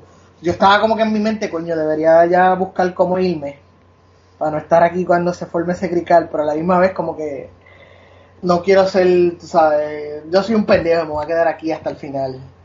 Diablo, está brutal. Pero nada, Cabrón. ese susto y fue porque la hermanita había movido el carro, había cogido las llaves para buscar yo no sé qué carajo en el carro y le dio por mover el carro y nunca nos encontró para devolvernos las llaves y, y todo pasó, pero pasamos la vergüenza con el guardia. Lo cual yo imagino que tiene que pasar todo el tiempo, yo no sé. Sí, la gente, la yo me imagino que la gente peleándose en los carros en, en- en plaza, eh, eso es el de seguridad, pues yo imagino que esa gente tiene historias de gente que encuentra fichando en carro y cosas así. Este, Chacho, eso está brutal. Tiene- ahí tiene que haber historias con cojones. Mi, mi tía una vez, eh, que tenía un, un Volvo que ella no, no lo quería, ¿verdad? Y no podía venderlo porque los Volvos que parecían una caja de fósforo que eran cuadrados, nadie los quería. Y, y ella y ella quería venderlo, quería salir para conseguir otro carro y ella, y ella dijo, eh, voy a voy a coger este carro para el carajo, lo voy a llevar, lo voy a llevar a Plaza Las Américas eh, y le voy a poner la llave y lo voy a dejar ahí. Y y lo cogió, le llevó el, el carro, lo dejó abierto con la llave puesta, cabrón, una semana, Wow. una semana en el parking de Plaza y nadie se llevó el fucking carro. Bueno, pero a lo mejor es por eso, porque era un Volvo de esos cajas de fósforo. Nadie lo quería, nadie lo quería, pero también lo que pasa es que, mano, en plaza, como hay tanta vigilancia, pues, tú sabes, la gente me imagino que por eso no, no es un lugar que la gente va en todo el tiempo a buscar el carro. Pero el caso fue que ella hizo eso y dijo, pues, para el carajo, mano, termino, termino de, de pagar el carro y qué carajo. Y, y se quedó con el carro y como el mes, mes y medio, fue a, a un apartamento de casa de, de mi tía. Mi tía tenía, la mi tía que vivía en Estados Unidos tenía un apartamento que ya se quedaba en, en, en Isla Verde. Fue a llevar el carro, llevó el carro a ese apartamento a no sé qué iba a hacer en el apartamento y cuando bajó el carro estaba, se lo habían robado del parking de que es un parking de estos subterráneos debajo del edificio donde ella, donde ella vivía y de ahí se lo habían robado. Cojones. Para mí, Y, eso. y ella dice está cabrón porque tiene que tener, tiene que tener una, una, ¿verdad? Para un portón eléctrico que tiene que abrirse y toda la pendeja, o sea que tiene que haber sido alguien de ahí. Y al fin y al cabo, ella lo reportó a la policía que se y le dijeron que se habían robado un cojonal de, de carros de ahí de ese, de ese parking, y aparentemente era uno de los guardias de seguridad que estaba eh, en conexiones con alguien ahí para robar el carro. Diablo. Holy cabrón. Pero mira, yo creo que con esa historia ya podemos ir terminando. Ya, ya llevamos un cojonal de hablando. No sé cuánto llevamos, ¿verdad? Pero. Yo digo que tienen que tener historia porque, por ejemplo, en, en la Intel decían que si te cogían teniendo sexo en el parking te botaban de la universidad. Yo no sé qué tan cierto sea, pero yo me imagino que eso ese rumor comenzó porque tienen que haber encontrado un montón de gente teniendo sexo en, en- Cabrón. En el parque de la, de la universidad. Sí, probablemente. de Ponce. Y donde yo trabajo también, una vez tiraron un email de que no podían estar haciendo cosas en el parking, porque especialmente si estaban casados. Así mismo decía el email. Anda por carajo. Es que cuando, mano, cuando la bellaquera se pone intensa, la Ahora, gente se locura. acá, este, y ahí, ahí sí que tengo historias, pero horribles, de cuando la bellaquera ataca. Oh my god. Loco, pues, eh, eso, ya tú sabes lo que eso significa, ¿verdad? Otra invitación de playa, Que tienes que volver de nuevo, que tienes que venir, volver de nuevo para que... playa para y, que- y justas y oh shit, tú sabes. eh, eso sí que está avergonzante. Este, Bueno, pues esa, esa es- esas son las historias que nos interesan. tú sabes que esas son siempre las historias que son bienvenidas Ya, en Cucubano, esas son las que le gusta a la gente. Y, y una Eh. y estas cortas, te voy a cerrar con esta historia, y fueron unas justas, yo creo que fueron mis últimas justas cuando estaba en la universidad con el corillo con el que yo siempre jangueaba. Estamos jangueando en las justas, estamos jangueando con, estoy con unos panas, y una de las muchachas con las que a veces jangueamos trae una amiga. Y ya tú sabes que a la una de la mañana todo el mundo está borracho y yo conecto con la amiga. Y en esa bellaquera de que estamos en un tapón de madre, creo que era para salir de la guancha, a nivel de que la gente se bajaba de los carros. Y Wow. los paras míos se bajan del carro y yo me quedo en la parte de atrás con la chamaca. Y ahí empezamos a, al grajeo y todo eso, y empezamos ahí a, a- a- Y yo me le trepo encima. No, coño, no era porque iba a chichar con ella, pero tú sabes, está como que el dry humping casi. Y de momento lo, Sí. Como tú estás borracho y tú no estás consciente de que cabrón todo el mundo te está mirando alrededor. So, de momento siento el carro moviéndose. Como que y cuando me están todos mis panas alrededor de todo el carro mirando. Diablo, loco. La expresión de ella era como que, loco, tú, o sea, ¿qué carajo te estás haciendo?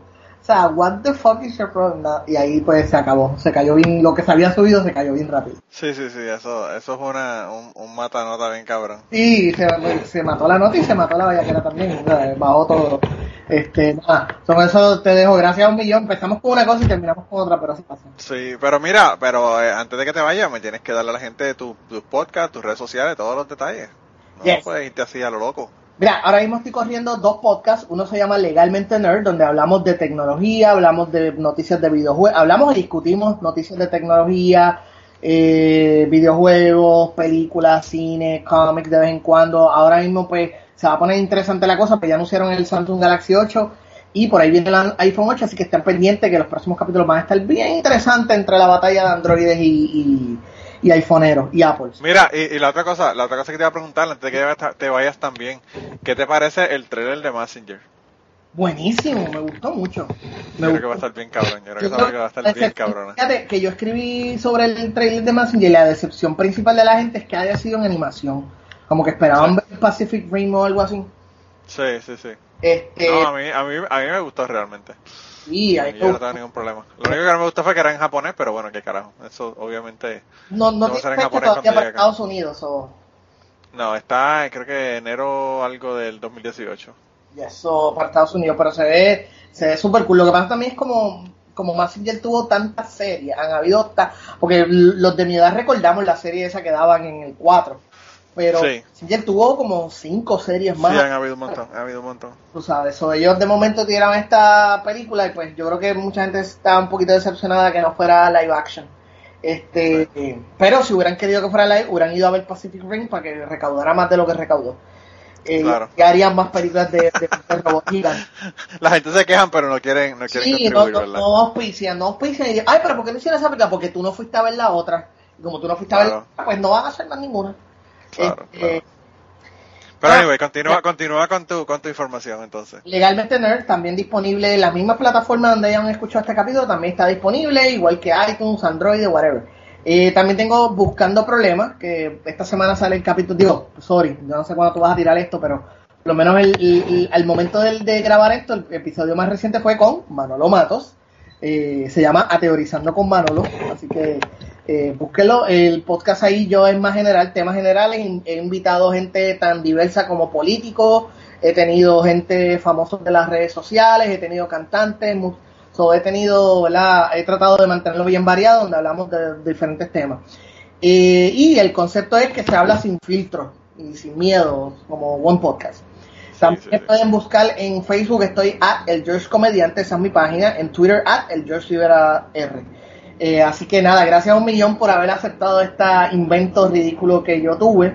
No sé cómo empezamos a hablar de una de lo de Game of Thrones, pero nos pusimos a hablar de nuestras vidas como bueno por igual. Lo único que nos faltó fue hablar de mierda. Sí, eso, eso fue para completar, ¿verdad? Eso fue para cerrar con broche de oro, pero no, hoy, hoy no vamos a hablar de mierda. Eh, quizás en la próxima, quizás en la próxima. Eh, pero nada, de todos modos, mano, de verdad, gracias por estar aquí. Eh, la pasé cabrón, como siempre. Y tú sabes que tú siempre tienes, la, la casa está abierta. Cuando tú quieras venir, entra por ahí por la puerta y grabamos de nuevo.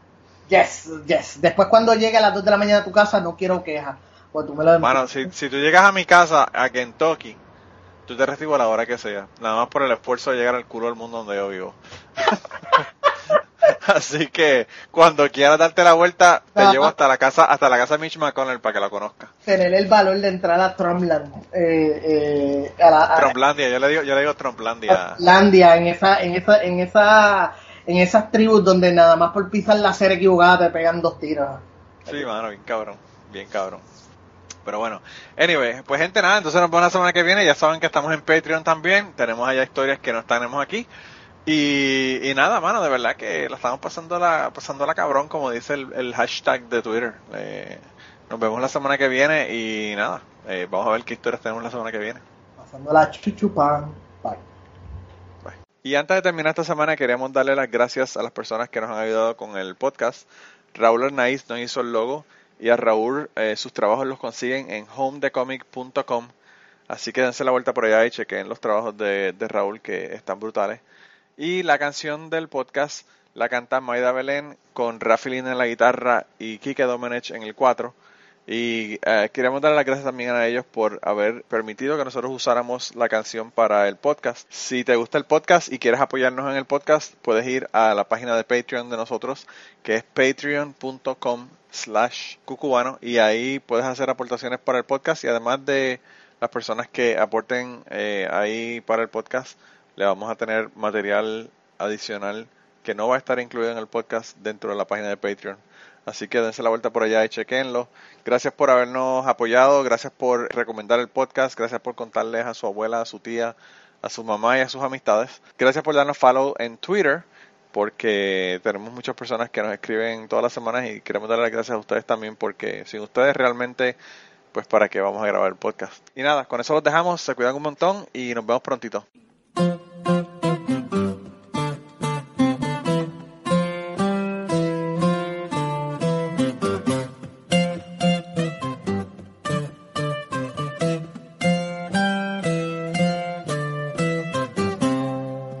Cubano, cubano, soy estrella de la noche, una montaña como en el llano.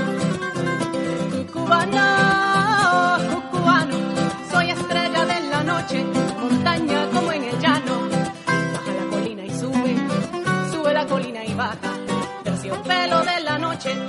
Soy estrella de la noche.